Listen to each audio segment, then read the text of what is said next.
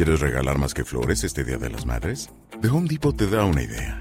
Pasa más tiempo con mamá plantando flores coloridas, con macetas y tierra de primera calidad para realzar su jardín. Así sentirá que es su día todos los días.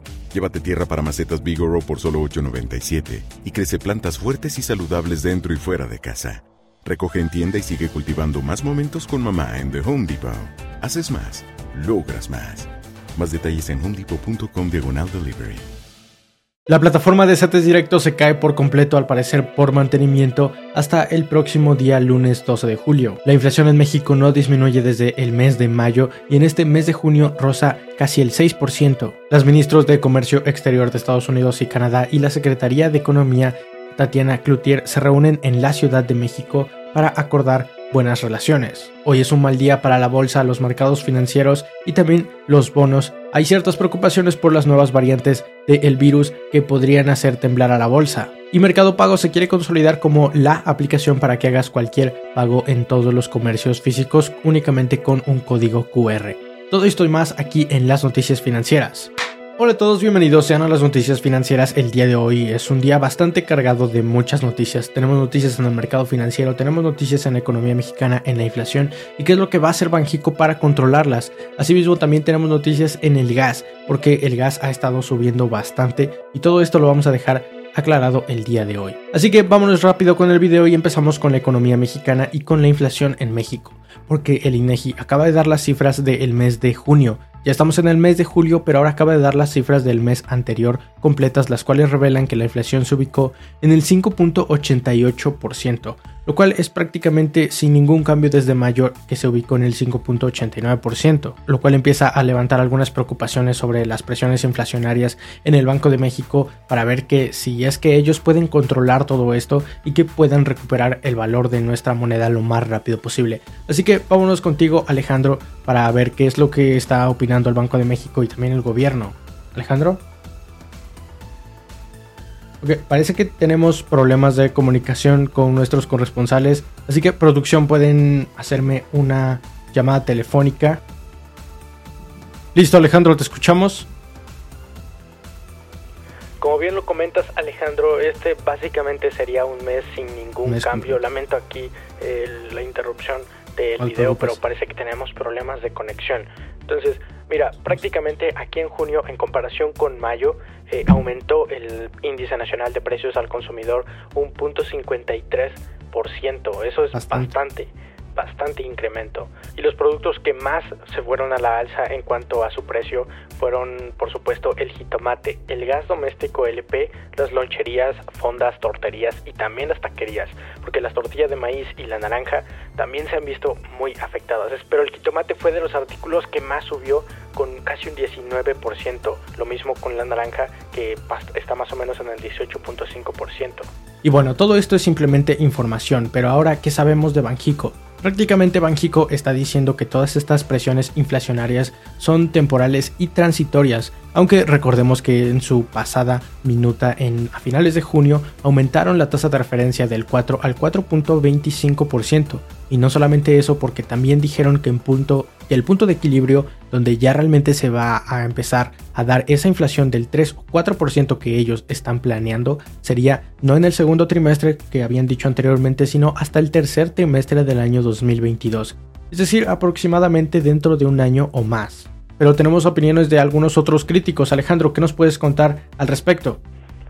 Sí, Alejandro, mira, después de los datos de la INEGI y de que la inflación en junio se situará en el 5.88% prácticamente sin ningún cambio desde mayo, al respecto algunos entes de gobierno se pronunciaron, como por ejemplo el secretario de Hacienda y Crédito Público, que dijo que al menos desde su perspectiva eh, estas presiones sobre la inflación son de carácter transitorio y temporal, tal cual como lo dice Banjico y como ya tú lo estabas mencionando, pero otros entes importantes alrededor de, de las finanzas, que puede ser BlackRock, que seguramente tú y tu audiencia lo conocen, es la empresa que más administra capital en todo el mundo y la más grande de prácticamente todo el globo, ellos están diciendo que Banjico va a hacer todo lo posible y que ellos creen que al menos por Banjico no va a quedar que la inflación aumente demasiado y que ellos van a hacer todo lo posible para que esto cambie de la manera más rápido que sea posible. Algunos analistas dicen que el aumento en las tasas de interés podrían darse otras tres veces más durante este mismo año,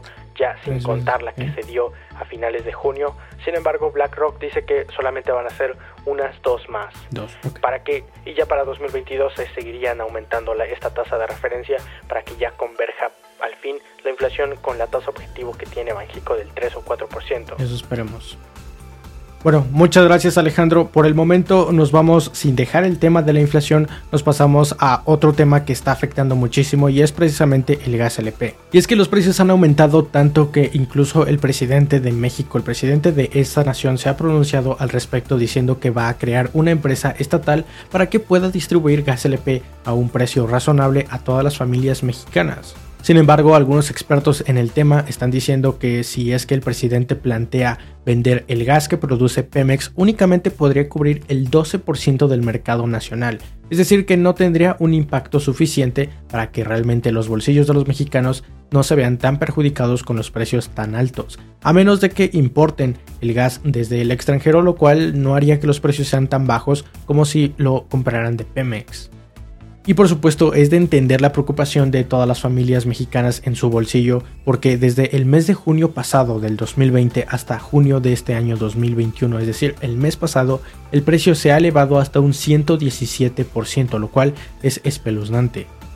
Pero otra cosa que mencionó el presidente es que la COFESE, en este caso la Comisión Federal de la Competencia Económica, es como un cero a la izquierda y que no está haciendo absolutamente nada para promover la competencia entre las empresas gaseras y que naturalmente el precio disminuya. A lo cual la COFESE se puso brava y le respondió al presidente diciéndole que no solamente la competencia hace que los precios disminuyan, sino que es una serie de factores que no están dentro de sus manos y que ellos no pueden controlar aunque bastante inteligente, dieron algunas estrategias que podría seguir el gobierno y que no se han seguido hasta este momento. No sé, Alejandro, si nos puedas platicar un poco más acerca de las estrategias que está diciendo la COFESE.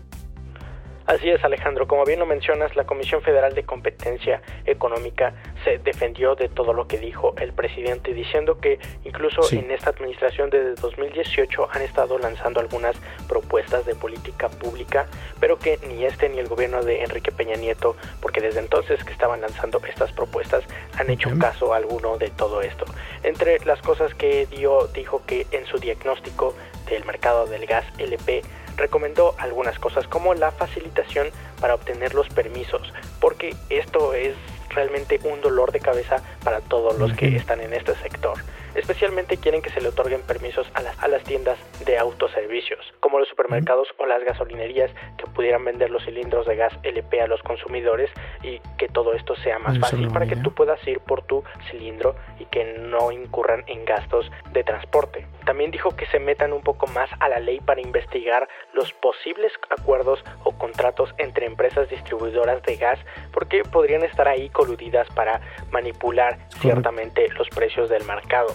Otra cosa que también propuso la COFESE es que para la población vulnerable en almacenes de Diconsa se esté distribuyendo el gas LP. Y por último, eliminar los obstáculos normativos en el ámbito local para que se puedan instalar más plantas de distribución, ya que si hay muy pocas plantas de distribución se vuelve un proceso más tardado y una logística, por supuesto, más difícil que es más cara de sustentar. Muchas gracias Alejandro. Ahora nos pasamos a la siguiente nota, la cual es acerca del comercio exterior mexicano, el cual prácticamente está sustentando toda la economía mexicana con un 75% de todo el Producto Interno Bruto. Y hace unos días las ministras de Comercio Exterior de Estados Unidos y Canadá, junto con la secretaria de Economía Tatiana Cloutier aquí en México, se reunieron precisamente en la Ciudad de México para hacer algunos acuerdos. Pero de esto lo único que surgió es que Tatiana Cloutier dijo que la economía crecería un 6.5% apoyado en el comercio exterior mexicano. Aunque esto podría ser un tanto optimista porque las encuestas que realiza Banquico a todos los analistas que realmente se dedican a hacer estas predicciones del Producto Interno Bruto mexicano afirman que el Producto Interno Bruto podría estar entre el 5.8% y el 5.9% de acuerdo con la encuesta que realiza Citibanamex independientemente. Lo que sí tenemos que dejar claro es que el comercio exterior en estos momentos para México es crucial y que el acuerdo de libre comercio con Estados Unidos es prácticamente lo que nos está dando oxígeno y lo que nos está dando dólares a nuestra economía porque es, como ya lo mencionábamos, el 75% en este momento del Producto Interno Bruto Mexicano. Pero bien, ahora nos pasamos a la siguiente sección que son los mercados financieros porque hay preocupaciones acerca de la nueva variante del de virus. Y esto está haciendo algunos, y esto está haciendo que muchos inversionistas tengan miedo de invertir en la bolsa, lo cual está haciendo que empiecen a rotar un poco sus capitales. Y por eso los principales índices de Estados Unidos como el S&P 500 y el Nasdaq el día de hoy estuvieron a la baja. Otro dato que también tomó por sorpresa la bolsa de Estados Unidos fue el desempleo en Estados Unidos que de estar previsto los 3 350.000 desempleados en esta semana subió hasta los 373.000. ¿Qué nos puedes contar acerca de eso, Alejandro? ¿Qué tal Alejandro? Mira, te informo que muchas empresas de las que eran consideradas de recuperación como Carnival Cruise Line, Norwegian Cruise Line o incluso Royal Caribbean, todas estas han bajado el día de hoy un 1%, o otras como las aerolíneas United Airlines, Delta Airlines, todas también, estas dos bajaron un 2%, e incluso los retailers como Nordstrom que bajó un 3% y Home Depot, incluso Lowe's que ambos Home Depot y Lowe's cayeron un 1.5%.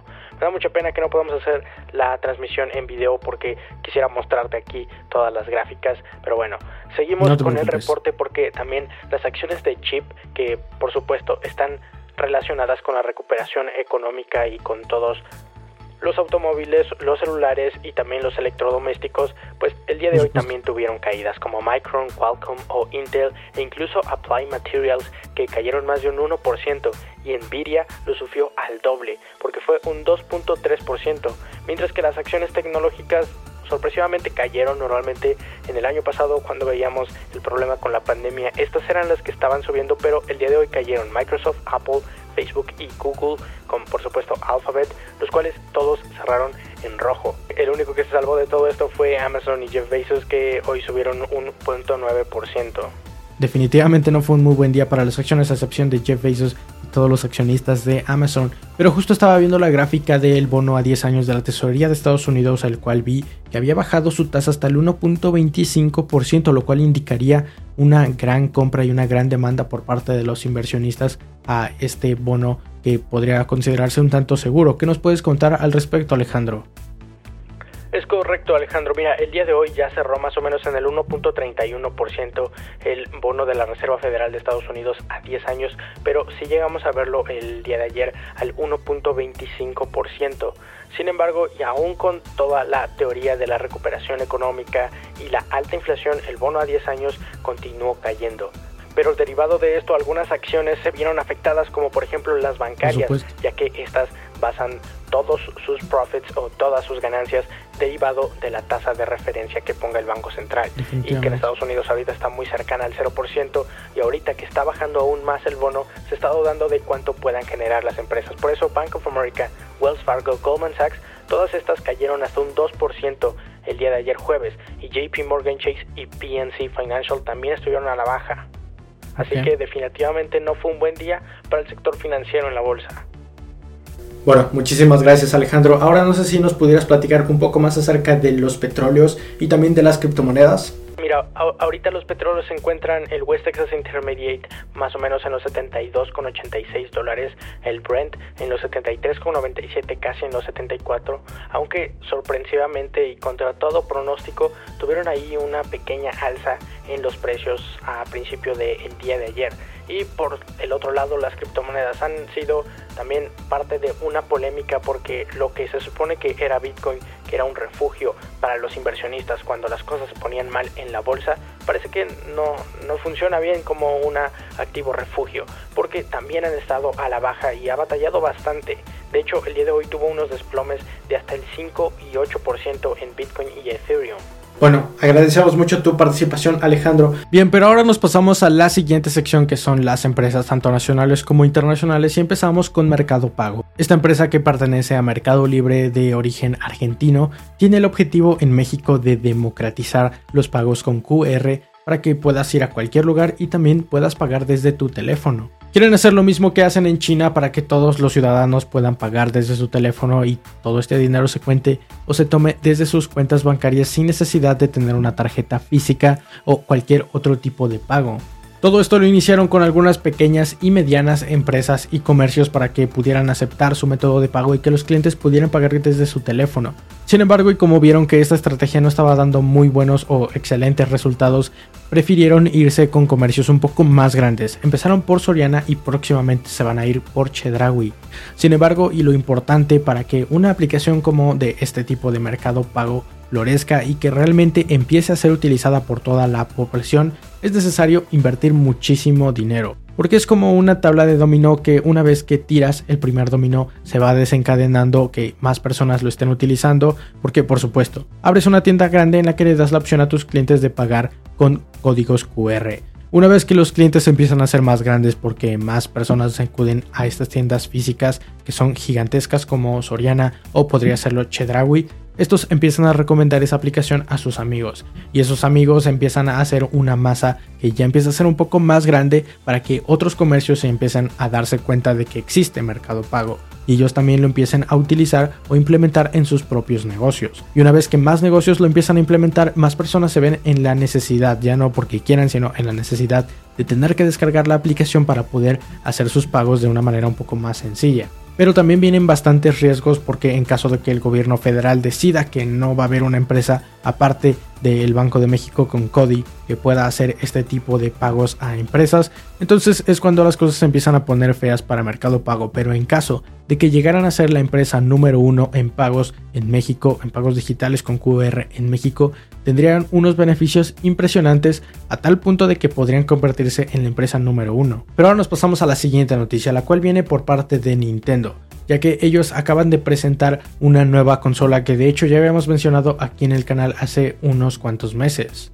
Esta va a tener una enorme pantalla a comparación con sus modelos anteriores de 7 pulgadas y también a una resolución de 4K con una pantalla OLED, la cual va a estar disponible en octubre justo lista y preparada para las navidades. No sé mucho de videojuegos, pero al parecer la consola se ve bastante bien, se ve muy bonita y parece que tiene una muy buena usabilidad tendrá un costo de 349 dólares. En Estados Unidos todavía no se sabe en los demás mercados internacionales, pero esto planea que Nintendo todavía potencialice aún más sus ventas. Pero ahora nos pasamos a la siguiente sección, las cuales son las noticias internacionales y tenemos que empezar con Japón, ya que derivado de otra vez el aumento de casos en Asia y también las nuevas variantes que se están dando alrededor del mundo del virus, ellos han declarado estado de emergencia a 15 días de que se den las Olimpiadas, por lo cual todos los Juegos Olímpicos van a ser sin ningún tipo de público presente. Y la siguiente noticia viene de Estados Unidos y México, ya que no sé si recuerden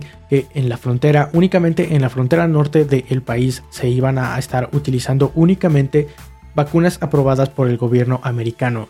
Y si te preguntabas por qué se estaba dando esto, básicamente el gobierno de Estados Unidos estaba haciendo presiones a México para que, al menos en la frontera norte, únicamente se pusieran vacunas aprobadas por el gobierno americano. Aunque todo esto es necesario para que realmente se dé una recuperación económica, porque sabemos lo estratégico y lo importante que es la frontera norte de nuestro país, porque son los que exportan la mayor cantidad de productos hacia el norte. Pero bien, estas son básicamente todas las noticias que tienes que saber que sucedieron hasta el día de hoy. Espero que estés teniendo un excelente día, un excelente fin de semana. No olvides de compartir el video para que más personas estén informadas de todo lo que sucede en la bolsa y los mercados financieros, así como la inflación y la economía aquí en México. También no te olvides de escuchar las noticias en el formato de podcast para que no tengas que escuchar ningún anuncio y aparte hagas crecer al podcast del canal. Nos vemos el siguiente lunes y hasta el próximo viernes, todos los días con un nuevo video informándote aquí acerca de las noticias. Mi nombre es Alejandro y espero que tengas una excelente inversión. Bye. ¿Quieres regalar más que flores este Día de las Madres? The Home Depot te da una idea. Pasa más tiempo con mamá plantando flores coloridas, con macetas y tierra de primera calidad para realzar su jardín. Así sentirá que es su día todos los días. Llévate tierra para macetas Bigoro por solo $8.97 y crece plantas fuertes y saludables dentro y fuera de casa. Recoge en tienda y sigue cultivando más momentos con mamá en The Home Depot. Haces más, logras más. Más detalles en homedepot.com diagonal delivery.